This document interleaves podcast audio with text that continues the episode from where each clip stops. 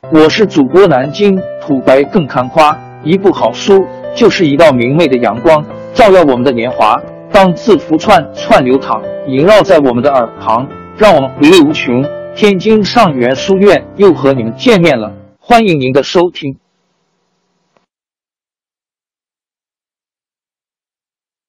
听众朋友们，大家好！开讲前先打个小广告，主播也是要吃饭的。天津上元书院，南京土白更看花。主播最新专辑《大清王朝》，讲述了康熙皇帝驾崩，素有冷面王之称的四阿哥胤禛继位，抑制官绅敛财和宫廷内部党争积压的历史事件，贯穿了雍正的一生和雍正王朝。全书共计一百四十回。作为播客，我劳动我所得，付费的有声书来了，你愿意为此花钱花时间吗？大清王朝专辑的进度更新按听众的打赏而定，欢迎关注喜马拉雅 UID 七三二六四零二二，微信号 sh 八五七三零一四四九，请多多关注，多多打赏，谢谢。下面正式开讲。大清王朝专辑。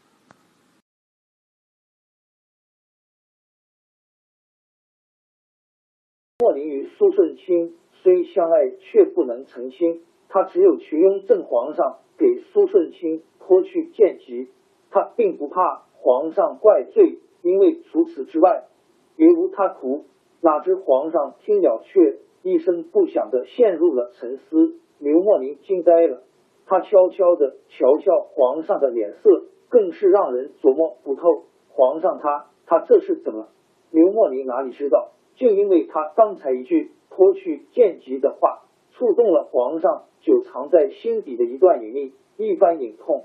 那已是十多年前的往事了。可雍正皇上却像昨天才发生的一样，怎么也摆不脱他的纠缠。这件事发生在康熙四十三年。老皇上康熙为了让皇子们学习政务，派四皇子胤禛出京考察。胤禛去的是桐城至淮安一带，这里是黄淮交界之地，滔滔黄水像一条不服管教的长龙，年年滚动，也年年决口。历代皇帝对他都几乎是束手无策。康熙派四皇子到这里，要他实地考察一下。黄淮交汇历代的水情、民情、励志、风俗，希望能从中得到一点启示。恰恰那一年，黄淮决口，大水肆虐，淹没了良田村庄，成千上万的灾民流离失所，挣扎在死亡线上。因此，四爷的这趟差事就更显得重要了。皇子出京办差，视察黄淮，而且这四爷还带来了皇上的旨意。带来了朝廷的政绩，地方官吏们可就盯上了四爷，或者说是盯上了四爷手里掌握的那些银子了。于是，当地的官员们纷纷前来，呼穷叫苦的，请安问候的，奉承巴结的，馈赠土产的，什么样的手段都拿出来了。目的只有一个，想多要点钱呗。这一天，四爷来到了淮安县城，这里早已被大水围困。只见滔滔洪水滚滚而来，简直分不清东西南北，也看不见哪是出路。四爷当机立断，一面命县令紧急动员百姓护城，一面组织老人孩子们登上高处暂避。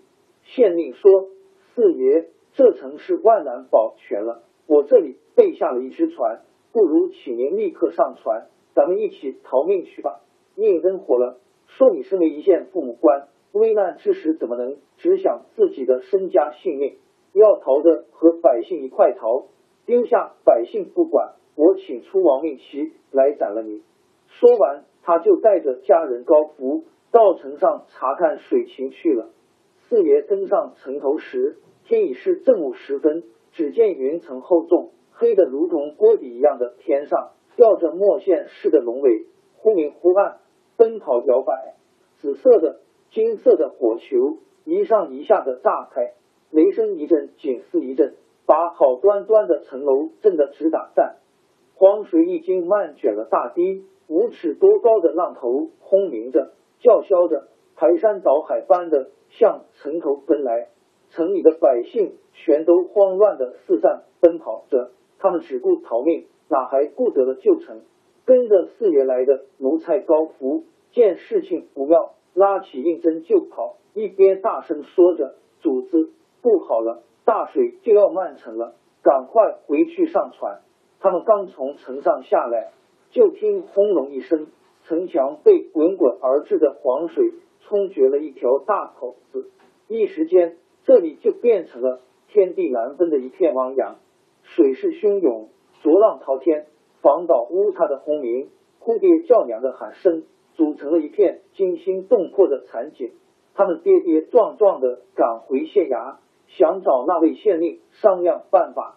可是他们万万想不到，那位在四爷面前曾经信誓旦旦说要与县城百姓和皇子共存亡的县令。在四爷刚一转脸的瞬间，就丢下全城百姓和这位王子不顾，急急忙忙的向船上装载自己搜刮来的金银珠宝。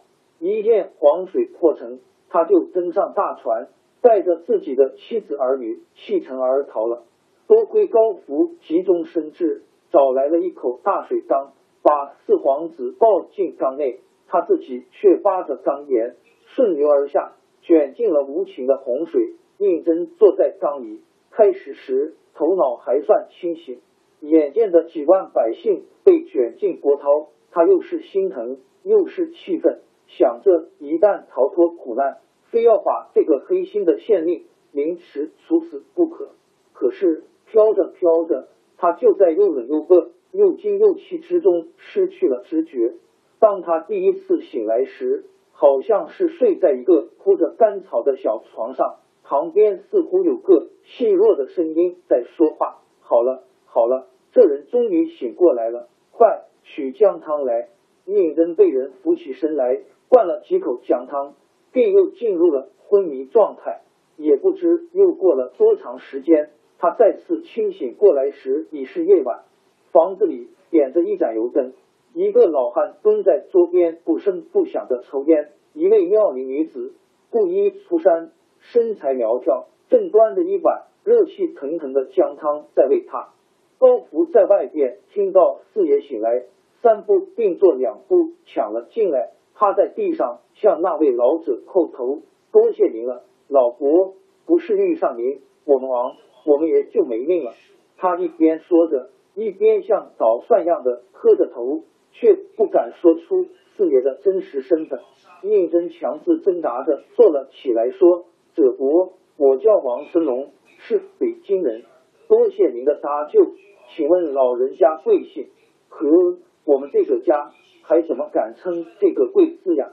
我们姓黑，是乐户家籍。哎，祖上造罪儿孙熟，记得也是为自己。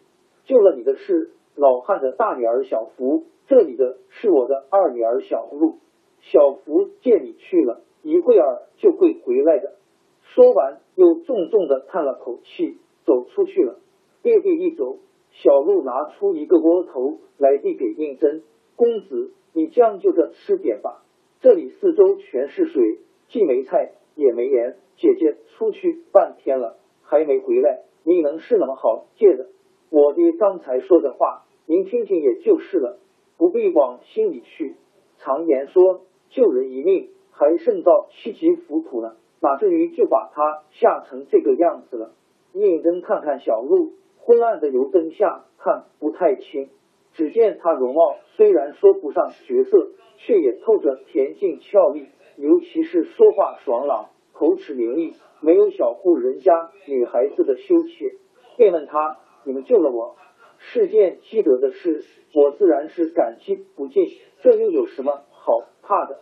小鹿回身进去，端出了一碗野菜汤来，一边招呼这主仆二人吃着，一边说：“哎，这都是前世造下的孽呀！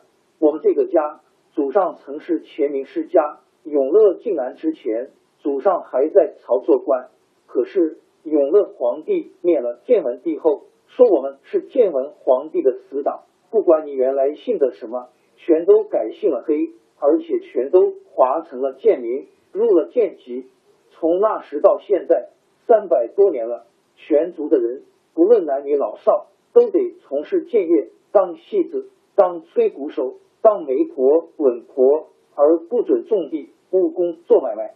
这三百年里，族里一共出了九十四个杰父和两个孽女，光是去年就死了两个，一个是还没成婚，丈夫就先死了，这个女孩也投水自尽；另一个是父母双亡。自己又受人拐骗，却宁死不从上吊投怀而死。前任的太守听说了这件事，说难得有这样的贱籍，立志从善而不甘堕落。只可惜这劫富孝女还不够一百。那太守说，只要是凑足了这个数，他就要上表请求皇上为全族托籍。所以族里定下了规矩，全族的人都不准在这上头出事。嗨。我说这些干什么？他突然脸一红，不再往下说了。胤禛说：“这不是你自己要说的吗？”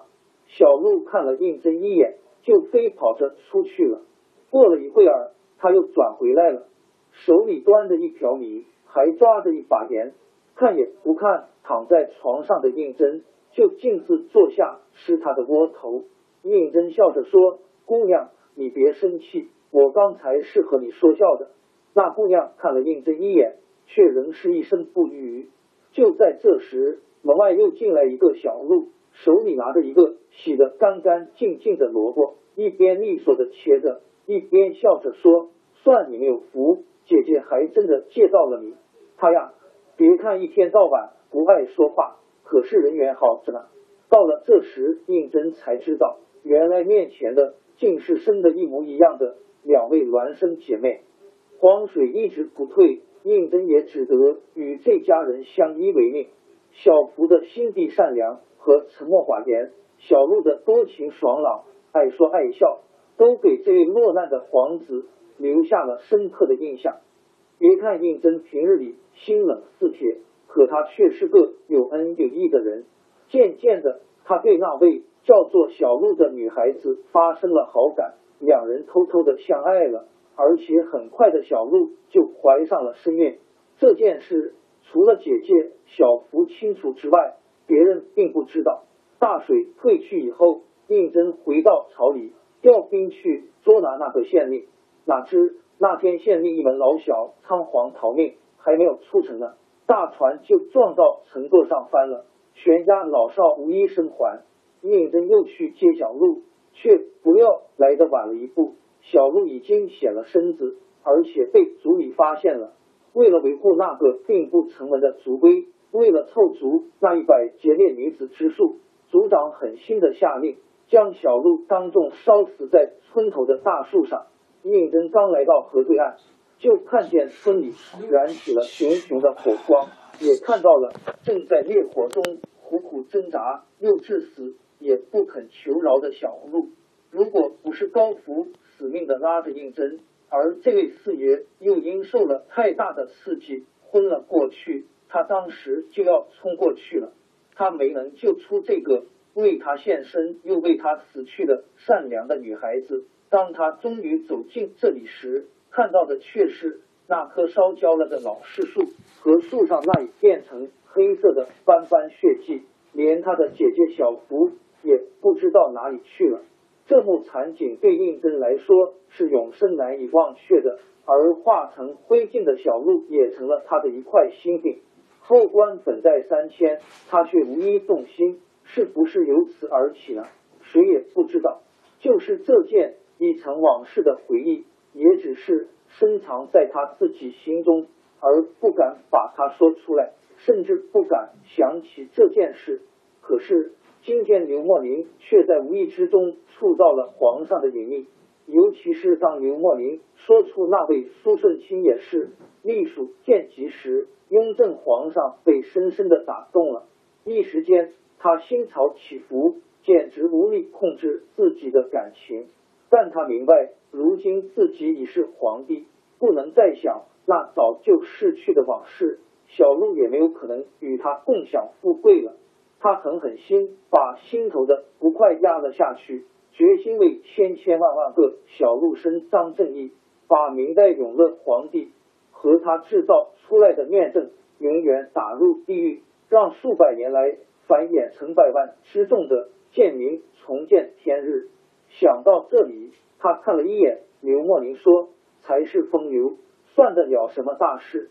不过单单为苏顺清托疾，又似乎不近人情。廷玉，你来拟旨，用明诏发布，即日起为天下所有贱民一律托疾，耕读渔樵，与庶民相同。”张廷玉听了，大吃一惊，心想：这可不是件小事啊！耕读渔樵。与庶民相同，这就是说，连王霸、戏子、吹鼓手也可以堂而皇之的入仕做官了。那么，全国的文人们将会怎样看待这个诏律呢？会不会引起他们的反对呢？张廷玉的脑子转得很快，早年他就似似乎乎的听说过四王爷曾和一个乐户的女子情赌意合，私定了终身。今天雍正这般处置。不过是借刘莫林之请，偿还皇上昔日的夙愿罢了。可是这话张廷玉可不敢出口。想了想，他试探的说：“主子如此举措，使处于水深火热之中的贱民得以超脱苦难，恐怕家家都要为主子烧香磕头、立长生牌位了。不过依臣之见，这类贱民从事建业已久，不会种地。”不能务工，也不懂经商之道，突然让他们改行去干别的，恐怕还不如干他们的老营生更为有利。所以，只以为皇上之命可行，但最好是不要强求一律，听其自愿也就是了。再者，他们刚脱剑籍，即入庙堂，似乎也有伤风化，不利官善。可否在脱籍两代之后，采取读书进士？以表示朝廷尊儒重道的本旨。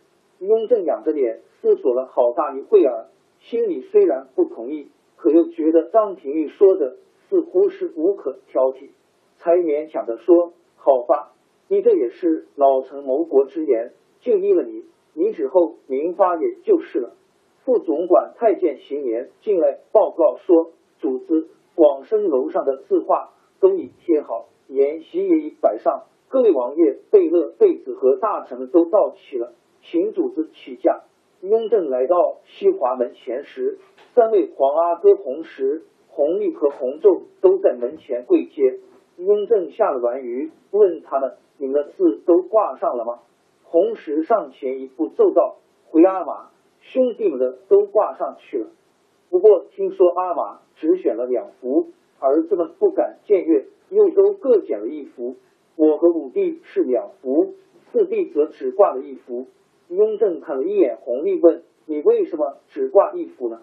回皇阿玛，儿臣的字写的不好，不敢与众位书林宿儒们争短较长，更不敢污了皇阿玛的法眼。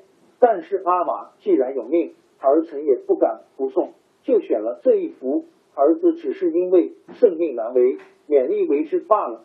弘历这回答。很让雍正满意，他高兴地说：“这样也好，今天是朕为朝廷百官们专设的筵席，你们不必入席，就在旁边给众大臣们斟酒，待朕做东。他们给朕办事半年了，应该好好的谢谢他们，你们殷勤一些也是应当的嘛。”吩咐完了，雍正就端正身子来到广生楼下，楼前等候的人们一听禁鞭三响。知道皇上驾到，连忙齐声高呼万岁。雍正满怀喜悦的走到近前说：“都起来吧，今天是以文会友，君臣大礼，不要过于拘束，那样岂不乏味？来来来，大家还是先看看这些字画，评出状元来，再入席饮酒吧。”广生楼是东六宫中最大的一座望楼，因为楼上供着广目天王。所以叫做广生楼，楼下是平日祭祀用的，占地很大。楼内装有玻璃大窗，十分明亮。今天送来的字画总共有二百来幅上下，其中一半是歌功颂德的，一半是唐诗宋词。下边的人早就得到高无庸送来的消息了，都悄悄的写好他们选中的字，放在身上画瓶里。则大多是花鸟虫鱼、山水龙凤之类。雍正站在一幅钟馗图前看了好久，突然说：“这幅画神形兼备，确实不错，只可惜没有提拔，略显美中不足。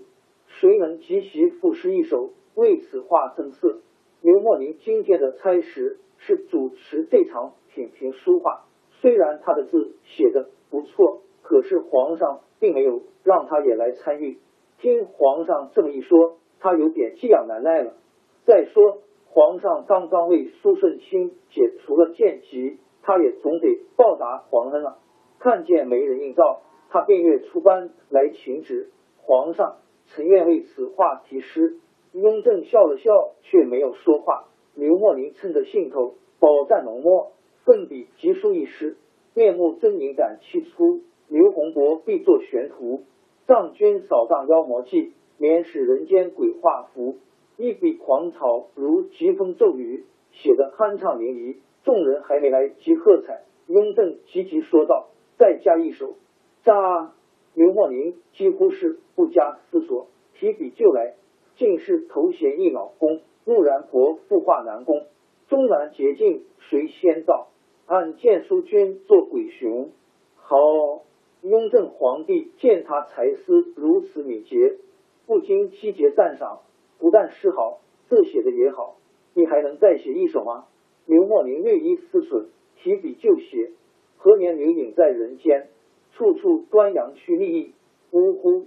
世上魍魉不胜计，藏君百十亿万身，却鬼直教齿魂魄。雍正皇帝简直高兴的心花怒放了，连声夸奖之后，又传旨说：这幅画可谓一品，字也堪称一绝。可收进三希堂去流传后世。今日个人所选的字都写了名次，交翰林院去秉公评定开言。众臣公怀着毕恭毕敬的心情，随着皇上走了进去，参加这难得的御赐盛宴。张廷玉边走边想：这幅钟馗图是金科殿试第四名曹文志所画，皇上如此看重他，恐怕不仅仅是。刘曹二人诗画双绝，而是皇上现在最需要的是钟馗这个捉鬼的英雄，最需要用他来震慑妖魔，革除弊政，剪除敢于反抗的厉鬼。平王朝更迭，江山易主，世事山河都会变迁。其实我们无需不辞辛劳去追寻什么永远，活在当下，做每一件自己想做的事。去每一座和自己有缘的城市，看每一道动人心肠的风景，珍惜每一个擦肩的路人。纵算经历颠沛，尝尽苦楚，也无怨悔。感谢您的收听，朋友们，让我们下期再见。